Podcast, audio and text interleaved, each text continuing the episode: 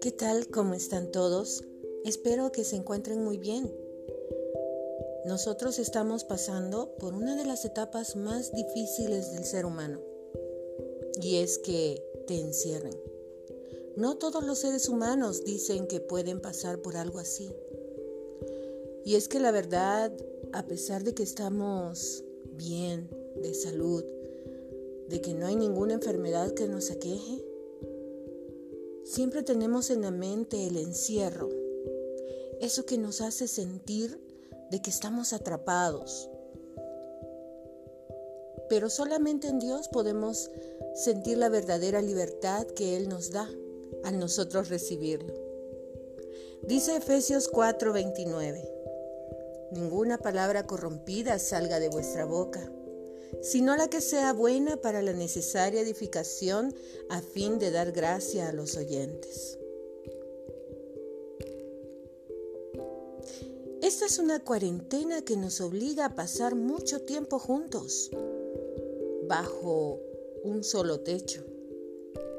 Y pasamos por algunas circunstancias eh, que nos rodean entre los que vivimos en la misma casa y que se van reflejando poco a poco entre nosotros.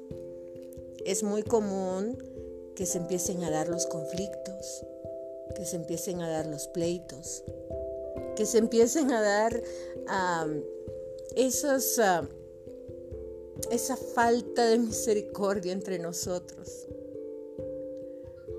Una de esas cosas es lo que decimos. Hay que tener cuidado en lo que hablamos.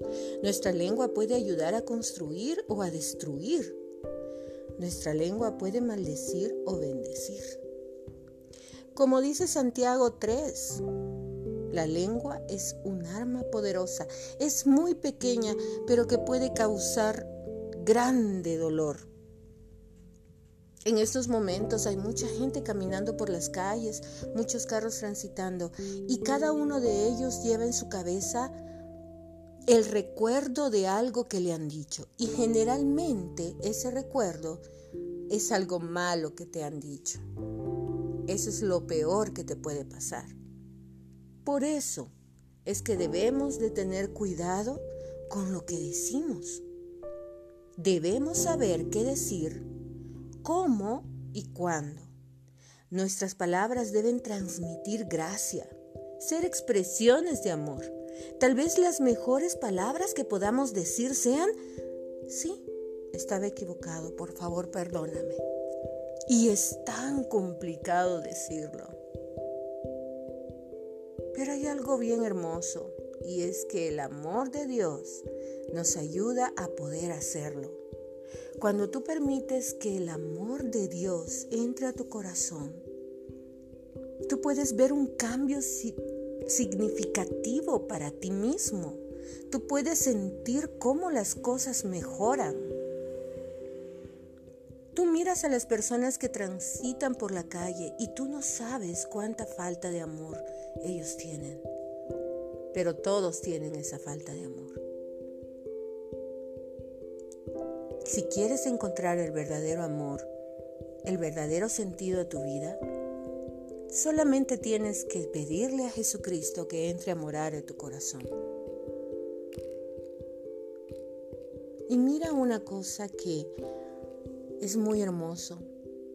Y es que cuando llega Jesús a morar en tu corazón, tú logras impartir esa gracia que solamente Dios da.